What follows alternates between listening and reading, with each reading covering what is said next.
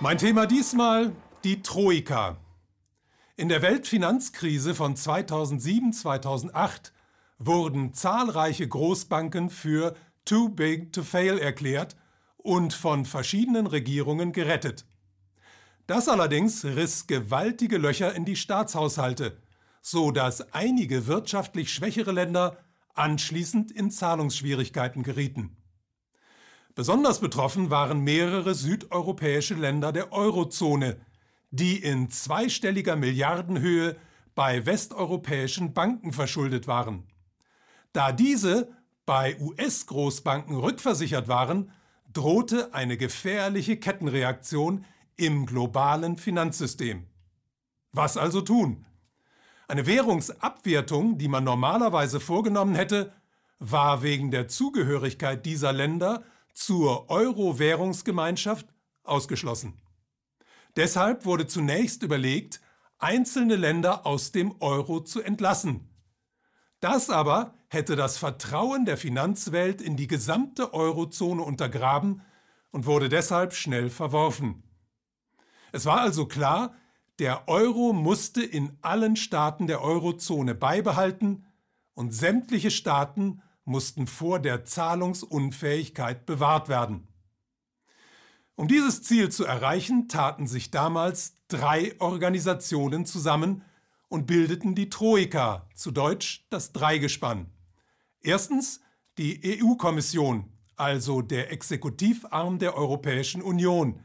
Zweitens die Europäische Zentralbank EZB und drittens der Internationale Währungsfonds IWF.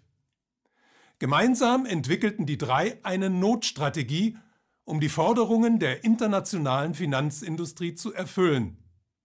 Sie beschlossen die Vergabe von milliardenschweren Krediten an die Regierungen und die gleichzeitige Einführung der Austeritätspolitik, also einer Sparpolitik, die darauf abzielt, die Staatshaushalte zu entlasten. Die EU-Kommission übernahm den politischen Part. Er bestand unter anderem darin, den Menschen die Maßnahmen zur Rettung der Banken als Hilfsprogramme zu ihren Gunsten zu erklären und sie davon zu überzeugen, dass es nötig war, gewählte Politiker an der Spitze von Ländern wie Italien und Griechenland durch Technokraten wie die ehemaligen Goldman Sachs Banker Monti und Papadimos zu ersetzen.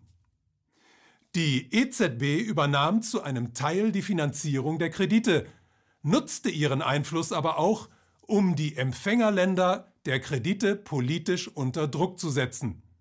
Als in Griechenland die damals noch austeritätskritische Syriza-Bewegung die Wahlen zu gewinnen drohte, schnitt die EZB das Land kurzerhand von den Finanzmärkten ab.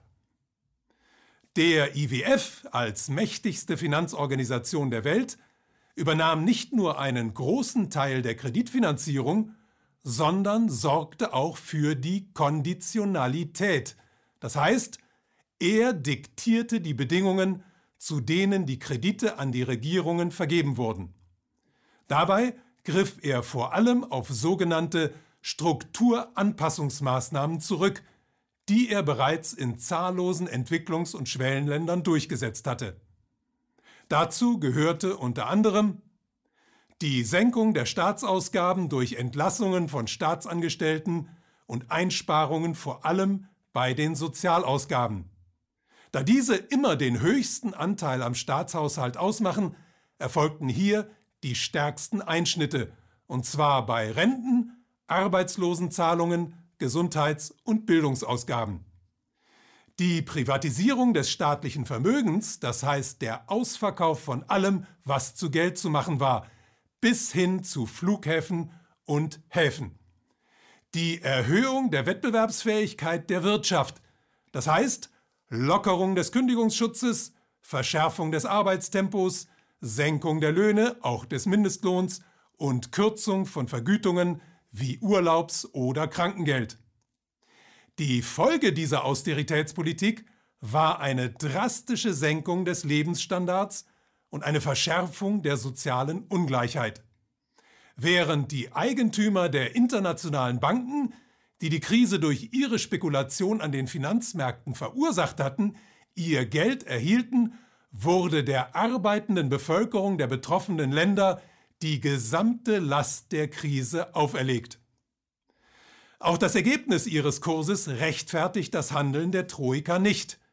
Die Schuldenberge der Staaten sind heute höher als vor der Krise.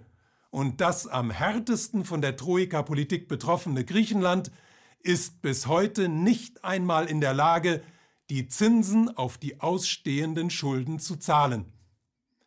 Eines allerdings ist der Troika gelungen. Sie hat deutlich gemacht, welchen Stellenwert die parlamentarische Demokratie innerhalb des Gefüges der Europäischen Union besitzt. Wenn gewählte Politiker in Krisensituationen problemlos durch ungewählte Bürokraten ersetzt werden können und diese anschließend ganze Staaten im Interesse der Finanzindustrie und zu Lasten der arbeitenden Bevölkerung zwangsverwalten dürfen, dann hat das mit parlamentarischer Demokratie, also der Herrschaft des Volkes mittels gewählter Volksvertreter, wohl kaum etwas zu tun. Die Zeit ist reif für ein demokratisches Geldsystem.